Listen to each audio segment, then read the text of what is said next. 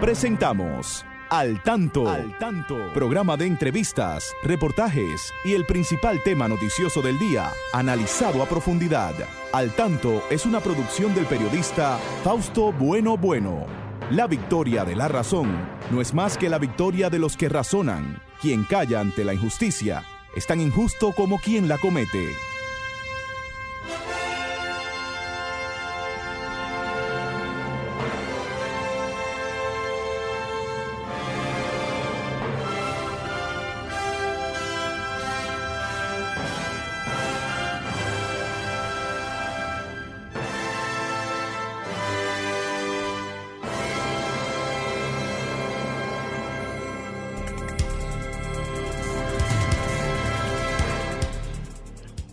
Hola, hola, muy buenas tardes, amigas y amigos. Aquí estamos con ustedes en una emisión más de este espacio al tanto, al tanto con más de 45 años en la Radio Nacional. Saludamos a nuestro equipo, ahí está don Franklin Tiburcio como siempre en la coordinación técnica y está Christopher Rodríguez Bueno en su doble funciones hoy en el programa.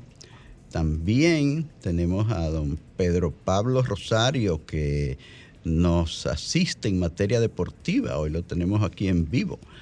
Y también mis amigos que están por ahí siempre en colaboración, Federico Núñez Mañán, Miguel Ángel Marte, Genaro Ortiz desde La Romana. Siempre todos ustedes son nuestros colaboradores en este espacio que sirve noticias tanto en el orden nacional como internacional.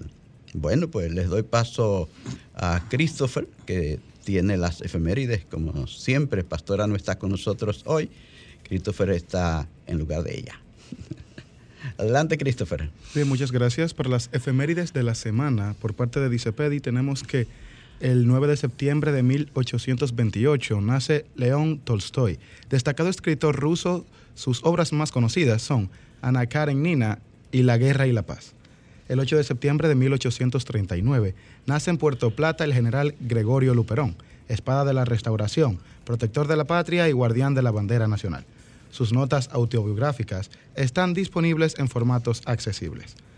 El 7 de septiembre de 1951 fallece en París María África Gracia Vidal, mejor conocida como María Montés, famosa actriz de cine y reina del Technicolor. Una calle del Distrito Nacional y una estación del metro llevan su nombre. Y el 5 de septiembre de 1979 fallece en Santo Domingo Héctor Inchaustegui Cabral, prominente poeta social que perteneció al movimiento de la poesía sorprendida. Su, poema más conocido entre sus abundante producción es Canto Triste a la Patria Bien Amada. Las efemérides son un aporte de la División de Servicios a Personas con Discapacidad, dice PEDI, de la Biblioteca Nacional Pedro Enríquez Ureña. Para más información, contáctenos al WhatsApp de 829-540-4101. Muy bien, muy bien, Christopher. Entonces, ahora nos toca pues decirles algunos de los titulares que estaremos comentando en el día de hoy tenemos que el gobierno enviará al Congreso Nacional préstamos por 120 millones mm, para eh, fortalecer y modernizar el sector agropecuario. Ejército refuerza frontera en Dajabón ante las recurrentes protestas en Haití.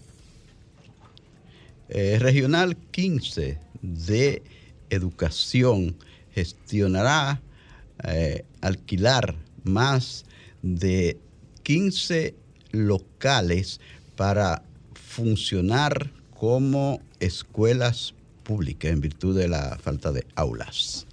Conani traslada 47 menores y cierra un centro. Eh, científicos chinos descubren nuevo mineral en la luna.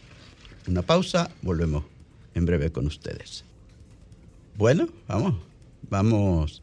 A ver, se nos cayó un poco la, pausa. Vamos a ver si la tenemos ya, Franklin. Bueno, nada, pues eh, más adelante escucharemos esos mensajes que nos fallaron ahora. Bueno, señores, recuerden que estamos en este su espacio al tanto desde Sol 106.5, la más interactiva en Santo Domingo de Guzmán, capital de la República Dominicana. Bueno, adelante Franklin. ¿No? ¿Todavía? Bueno, bien, pues eh, eh, Christopher, ya, podemos ir entonces. Vamos, adelante. El presidente Luis Abinader viajará el próximo miércoles 14 a Washington, Estados Unidos, donde sostendrá una reunión de cuatro horas con la vicepresidenta Kamala Harris, con la quien tiene su agenda abordar un nuevo tema de Haití. En la Cumbre de las Américas, celebrada el pasado mes de junio, el presidente Abinader fijó su posición y dijo que República Dominicana no cargará con el problema de Haití. Habilitan tránsito por dos carriles en el sur del puente Duarte la empresa contratista del Ministerio de Obras Públicas habilitó ayer el tránsito por dos carriles sur del puente Duarte. Los vehículos que se desplazan en dirección oeste lo hacen para los dos carriles por los dos carriles sur, además de dos carriles del puente Juan Bosch. El Ministerio de Obras Públicas había expresado que era una necesidad la realización de estos trabajos por el cúmulo de deterioro que presenta la obra. El Ministerio de Salud Pública reporta 26 muertes por dengue. Suman 26 decesos por virus del dengue en hospitales de República Dominicana, informó el Ministerio de Salud Pública. El viceministro de Salud Colectiva, doctor Eladio Pérez, dijo que se han activado las alarmas y se mantiene la vigilancia permanente. Exhortó a la población a acudir al centro médico más cercano en caso de presentar fiebre.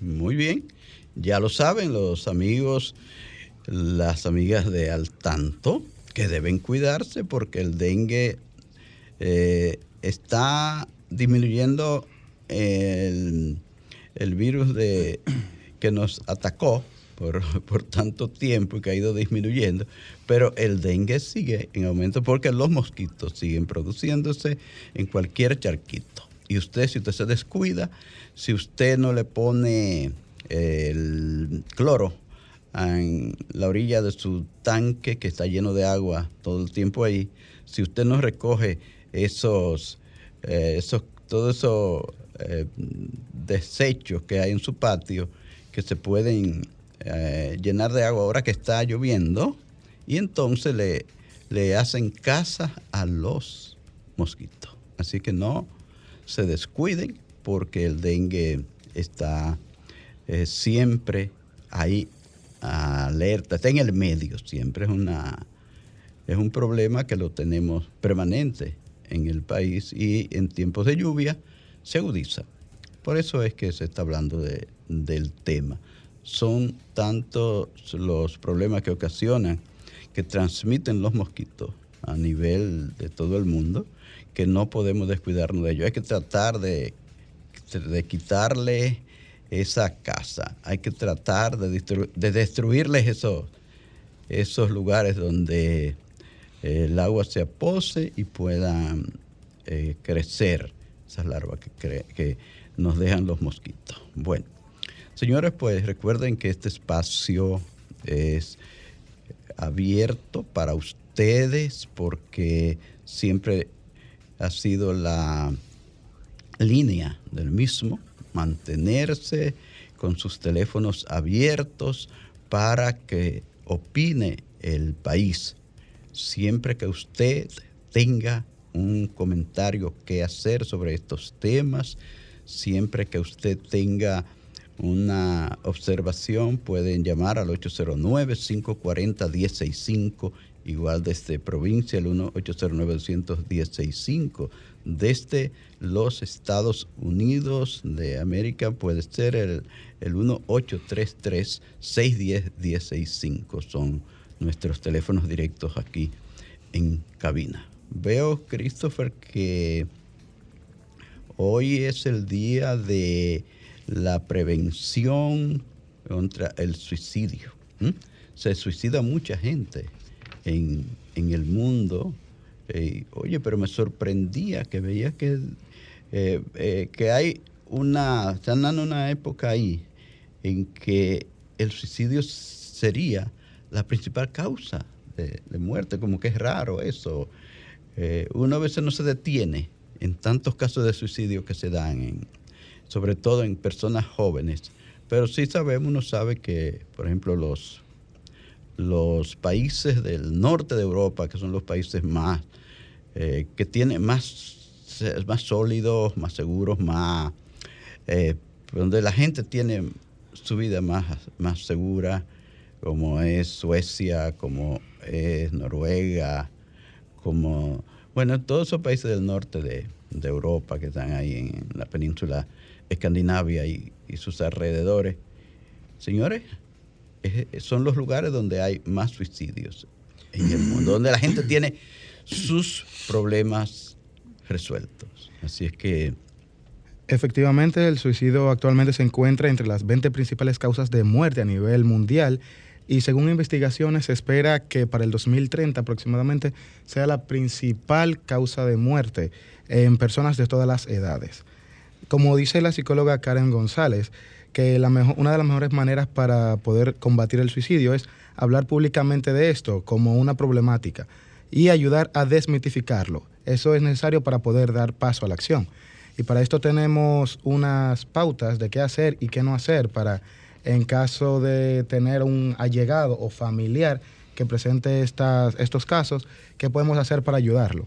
Y entre qué podemos hacer tenemos es brindar una escucha empática, también mantener un contacto constante, aunque no invasivo.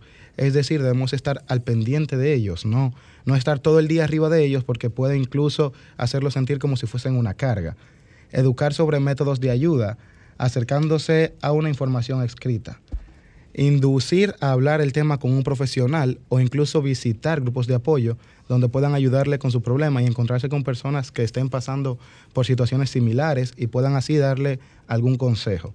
En situaciones de gravedad y emergencia, lo recomendable sería llevarlo a un internamiento psiquiátrico. Entre las cosas que no debemos hacer es evangelizar u obligar las prácticas religiosas a esa persona, ya que su problema no vendría siendo de creencias, sino ya vendría siendo un problema psicológico, un problema en, en el cerebro que crea que tengan esos pensamientos fatalistas. En caso de, tampoco se debe juzgar, cuestionar o invalidar sus sentimientos y la forma de ver las cosas. Retar o amenazar al paciente, digamos, con frases de el que quiere suicidarse no lo dice eso no está bien porque lo que hace muchas veces es que el paciente al dar indicios lo que está buscando ayuda. Mucho menos ridiculizar o exponer su situación personal frente a desconocidos o terceros que no están relacionados, ni presionar al paciente a cambiar, un a cambiar poniendo de su parte, ya que para ellos esto es prácticamente imposible debido a que, como mencioné anteriormente, ya es un problema que viene directamente arraigado al pensamiento, un problema a su, a su propia mente que le induce a creer que tal vez no son suficientes, que tal vez están, son una carga para los demás o que tal vez no están haciendo lo que deberían. Bueno, ahí está. Yo creo que es un tema al que hay que ponerle atención, hay que, darle seguimiento y sobre todo los familiares de personas que se encuentren en esas situaciones de depresión, en esa situación de, algo que dé indicio de que pueden eh, ser, eh, hacer intentos suicidas deben darle mucho seguimiento porque muchas veces por el descuido de la familia, de sus que estas personas pues cometen errores. Bueno, señores, estamos en su espacio al tanto. Yo quiero hacer también una, un saludo especial para nuestro hijo para Fausto Gabriel Buenos Reyes, que hoy también nos acompaña, está por ahí. Él nunca quiere venir al micrófono, no le gusta mucho, pero por lo menos un saludo a los oyentes. Yo creo que Gaby debe darle. ¿Dónde, dónde está Gaby? Gaby. ¿Dónde está Gaby? Se me, se me fue. Bueno, nada, Gaby eh, poco, eh, poco, poco afecto al, micrófono.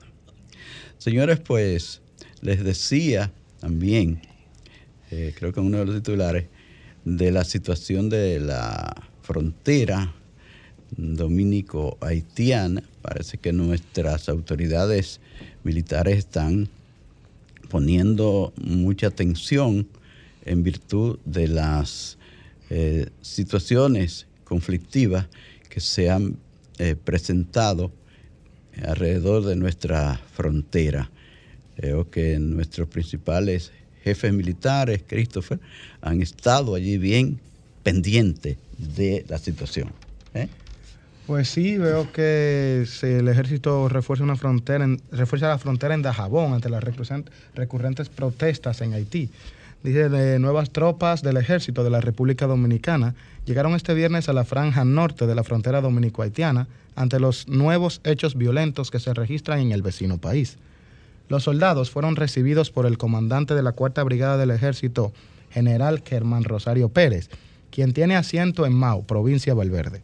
El comandante militar exhortó a los soldados apostados a resguardar la seguridad de la frontera, siempre apegados a la ley. Muy bien, yo creo que este es otro tema que es permanente en el país, los problemas alrededor de la frontera dominico-haitiana, los problemas del pase por ahí de tantos nacionales haitianos de manera irregular, el tema de cuidado de la frontera, a pesar de que se habla de que cada día mandan más agentes a la frontera, pero siempre están las denuncias del, cruce ilegal de personas de ese país hacia el nuestro. Eh, precisamente hoy algunos de los titulares hablan de que el presidente eh, Abinader volverá a abordar el tema para allá, para el extranjero donde va a estar, porque es el mundo que pide que las grandes, eh, las grandes potencias le pongan atención a este tema, que no se lo dejen todo a República Dominicana, que no puede cargar con este, eh, tema solo, con este problema. Y la mayor parte de los países están a la, ahí, eh, pendientes de lo que está pasando en el hermano Haití, que todos sabemos el caos que hay, el desastre, donde ningún presidente puede sobrevivir por mucho tiempo y, ahora con la creación de bandas como esa que están funcionando allí, que secuestran, que matan, que persiguen, eh, la situación siempre es muy, pero muy terrible en el hermano país. Y nosotros tenemos que eh, poner todos nuestros esfuerzos para que eh, la frontera esté bien eh, vigilada, que de verdad los militares que están allí sean conscientes de que cada vez que dejan pasar por lo que sea, sea por soborno, sea porque se le pasan inadvertidamente, que están creándole un problema al país, porque la gente a diario llama para quejarse de que las escuelas nuestras tienen, a veces hay lugares donde hay más niños haitianos que dominicanos. En, igualmente en las maternidades, muchas veces la mayor parte de las camas la están ocupando eh, parturientas de nacionalidad haitiana. Entonces, el país siempre está atento a este tema y uno pues eh, le satisface ver que nuestras autoridades, sobre todo nuestras autoridades militares, que son los que tienen más compromiso allí en la vigilancia de nuestra frontera, pues que estén haciendo lo posible por eh, vigilar con efectividad la línea fronteriza, esa parte de, de la frontera del país entre Pedernales y Dajabón, unos 392 kilómetros aproximadamente. Bueno, vamos a una breve pausa, pasamos donde Franklin y volvemos con ustedes. Al tanto, con más de cuatro décadas en la Radio Nacional. Escúchelo cada sábado de 3 a 4 de la tarde, a través de Sol 106.5, la más interactiva. Al tanto es una producción del periodista y profesor Fausto Bueno Bueno y de la licenciada Pastora Reyes. Muy buenas tardes a todos los amables oyentes de Al Tanto y esta su sección Al Tanto en los deportes.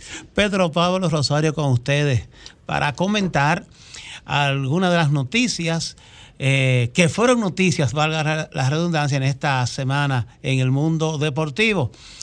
Bueno, empezar diciendo que anoche ya el equipo dominicano pues llegó a 18 sets, me, refiero al voleibol, 18 sets en forma consecutiva ganado. ayer anoche le ganaron al equipo de Cuba 3 sets por 0, el equipo de voleibol, las muchachas están incontenibles. Y hoy, a partir de las 7 de la noche, se va a jugar la final por el oro en este torneo Norseca y entonces vamos a, estar peleando el oro contra el equipo de Estados Unidos. Eh, ya de por sí nosotros estamos clasificados para eh, el Mundial de, de Voleibol.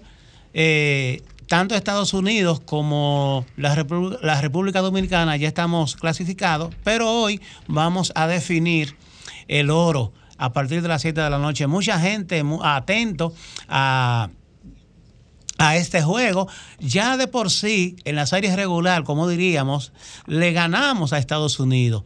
Eh, también 13 por 0, o sea que esta es la segunda vez que nos vamos a enfrentar a ellos. Eh, en, los últimos días. También a Puerto Rico también nos, enfrentamos dos veces y le ganamos, le ganamos a Cuba. O sea que las muchachas están incontenibles realmente en el voleibol. Así es que esta noche, a partir de las 7, en el Palacio del Voleibol, ahí estaremos y yo sé que eso va a ser una casa llena, todo el mundo viendo este, este juego, a ver finalmente quién se va a quedar con el oro. Así que éxito a las, a, las muchachas nuestras y yo sé que sí, que Dios mediante van a ganar en el día de hoy.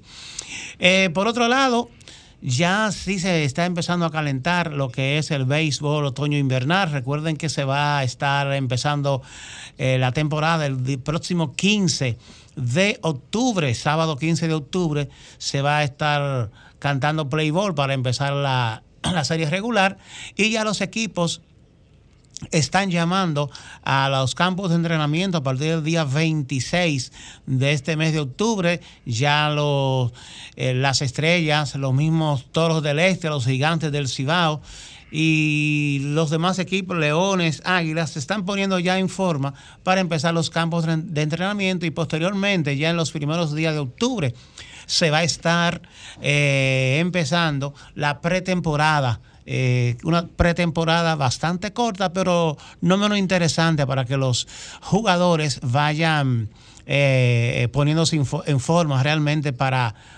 para el torneo. Por otro lado, bueno, no nos fue bien en el, en el, en el básquet. realmente no clasificamos para el mundial, sobre todo inclusive estuvimos ganándole a Brasil hasta casi al final del tercer cuarto, pero eh, a partir de ahí el equipo se desarmidonó y se, se, fue a pique y realmente perdimos. Pero bueno, eh, vendrán días mejores, diríamos, para la gente del baloncesto realmente. Bien, en grandes ligas, bueno, lo que, eh, todos estamos esperando lo de Alberto Pujols. Desde el domingo no conecta cuadrangular. Estamos con Pujols en 695 honrones. Faltan 5 para llegar a los 700. Estamos a ley de 1 para empatar con Alex Rodríguez en el cuarto puesto. Alex Rodríguez tiene 696, eh, Pujols tiene 695, entonces, eh, pero claro, nosotros los dominicanos, todos, lo que queremos es que Pujol llegue a los 700 cuadrangulares. ¿Cuáles son los que están en 700? ¿Cuántos, son? Ahí está Hank Aaron, ahí está Barry Bonds y Beirut. Esos Sí. son los, los que están en... Beirut tiene, ese- ¿cuántos eran? Ese era el récord que más duró ahí, 714. Sí, sí, Ese- sí, ese sí. no lo iba a olvidar a nadie. Era- y entonces eh, Barry Bond, que tiene unos 762 cuadrangulares, eh, creo que es que tiene Barry Bonds, y que es el que está, es el líder realmente. Pero lo importante de todo esto es, ya que Alex no pudo llegar, porque todos estábamos empujando a que Alex Rodríguez llegara, pero se desesperó y como que se, se, se volvió loco Alex. Sí queremos entonces que por lo menos Pujols llegue a esta A 700. Ah, sí, sí, sí, eso estamos. A Pujol le quedan unos, unos 20 juegos más aproximadamente. Hay que ver, porque le han estado dando juegos. Bueno.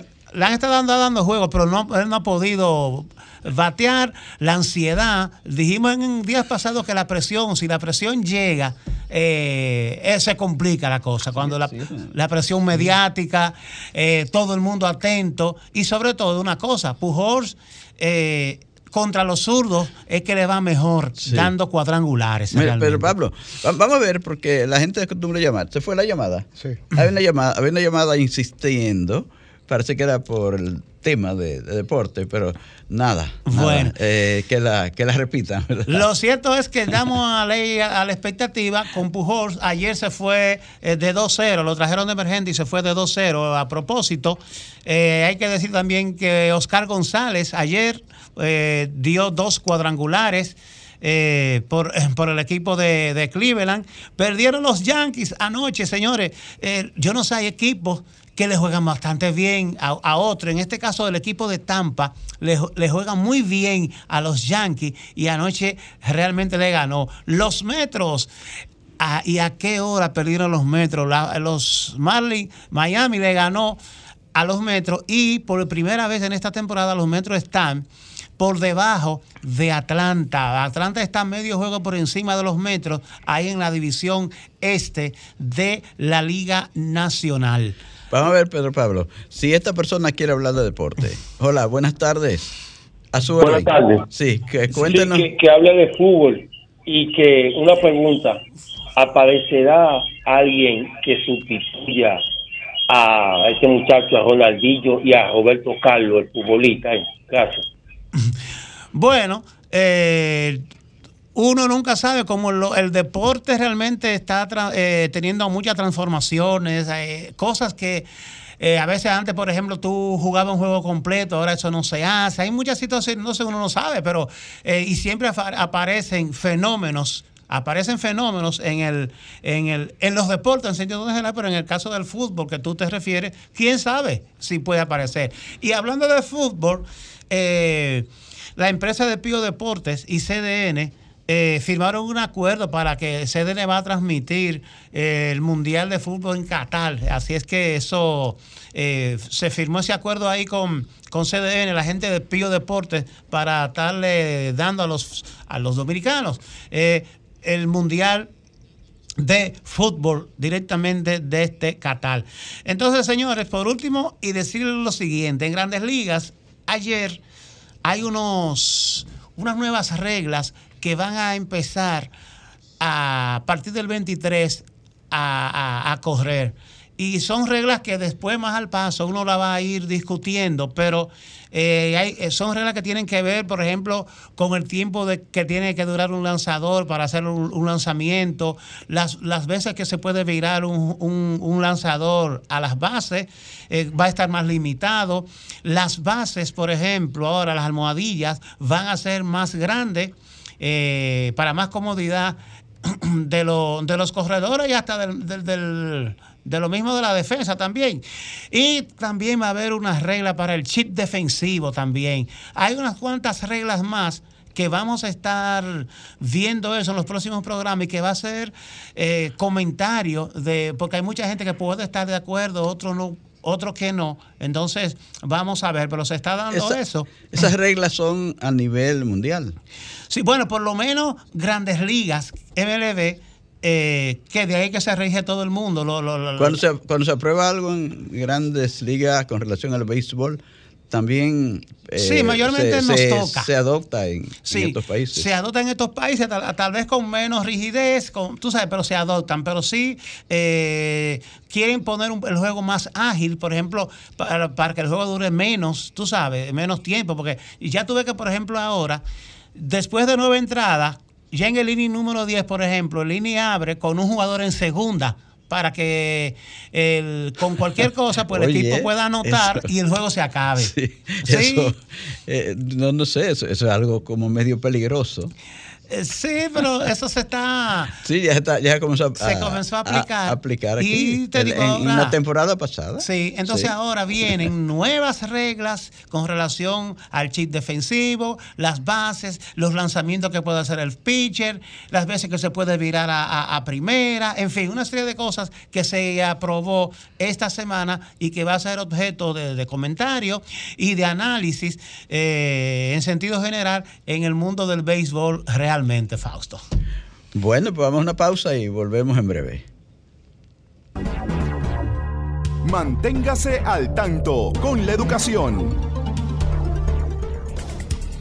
Señores, estamos en su espacio al tanto y vamos, vamos a hacer un al tanto en la educación especial, porque hay un tema especial que debemos tratarlo hoy, aprovechando la presencia de Pedro Pablo aquí. Hay, hay un, eh, Christopher tiene algo ahí que debe decir antes de entrar en ese tema. Christopher, sí. Tenemos ahora mismo una llamada. Ah, una llamada, vamos a atenderla. Hola, buenas tardes.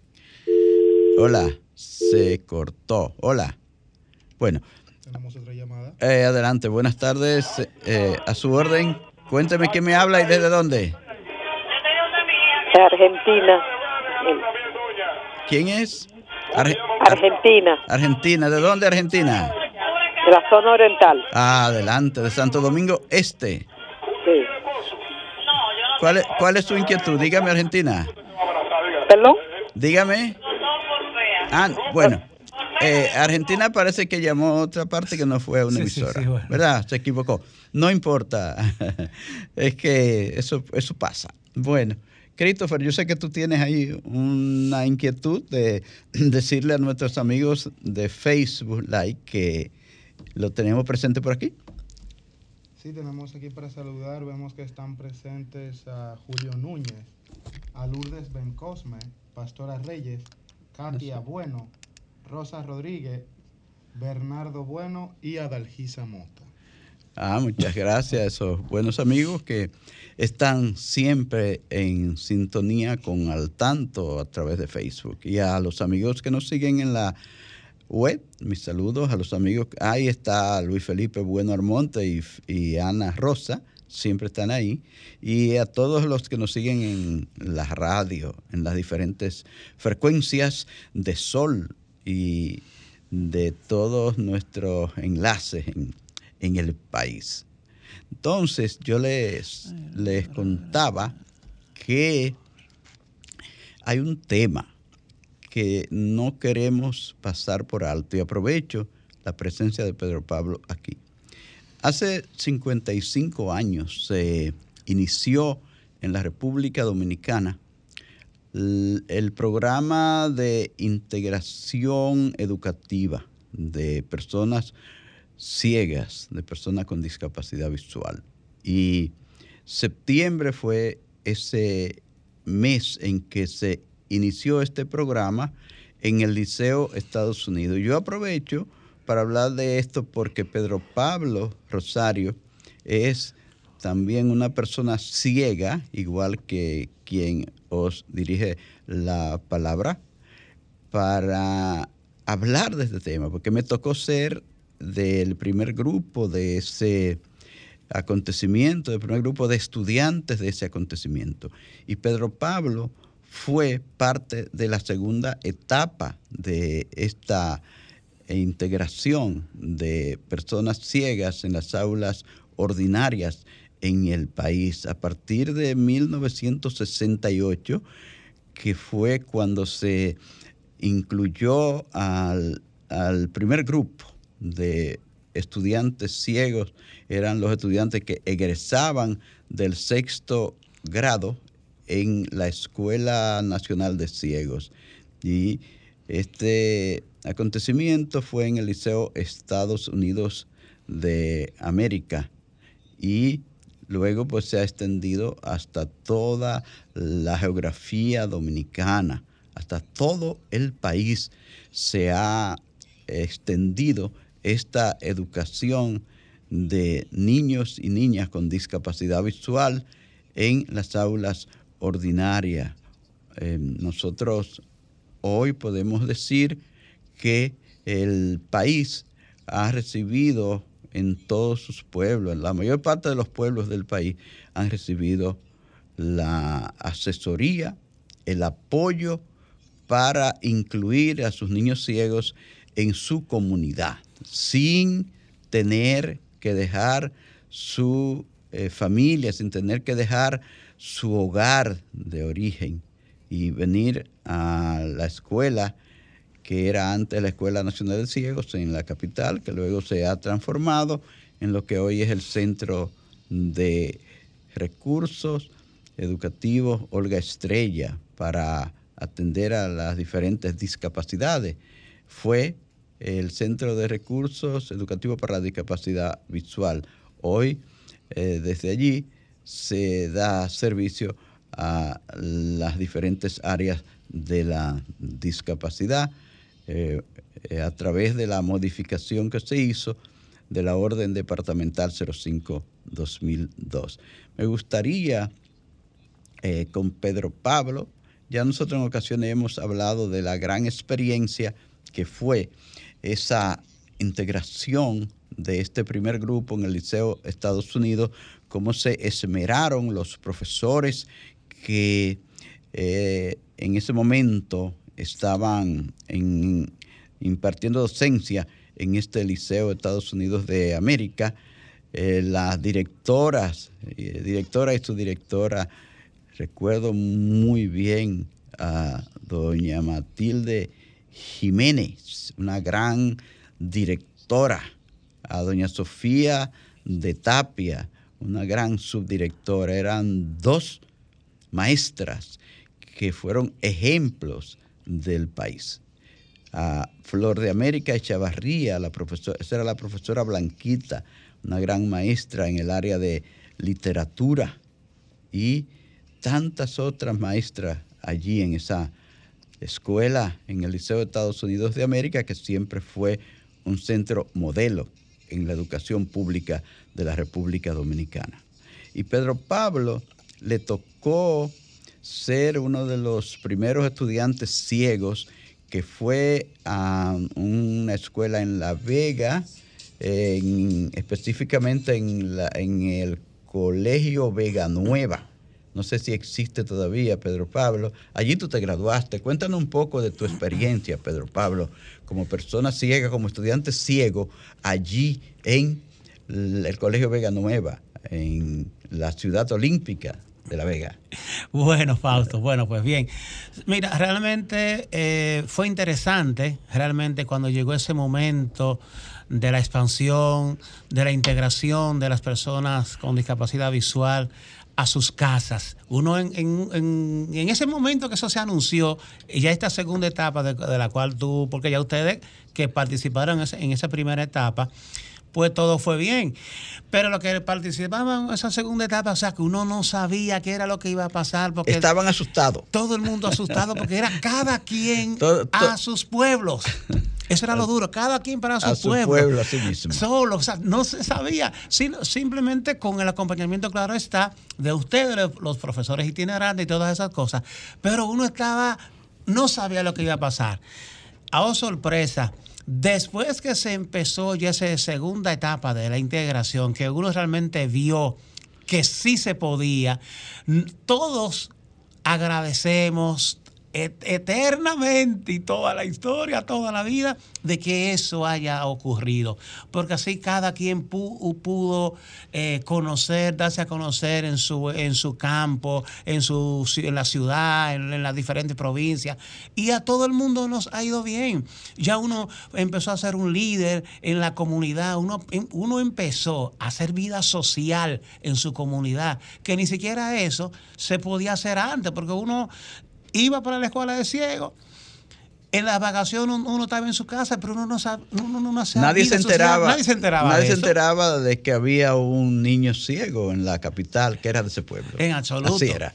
Pero ya después que uno empezó a darse a conocer, eh, los profesores, los mismos estudiantes, claro, y tú lo, lo- lo sabes que así, hubo, mu- hubo una lucha, porque en principio habían profesores que se resistían a eh, profesores, Y hasta padres. eh, hasta padres, Hasta padres, sí. directoras por, de por colegio. falta por falta de conciencia. Exacto, falta de conciencia. Eh, directores de centro que no querían. O sea, no que no querían admitirlo. No, Sí. no, no querían a- admitir y aceptar personas ciegas. Y todos nosotros lo que hicimos fue que demostramos con nuestros hechos que sí se podía.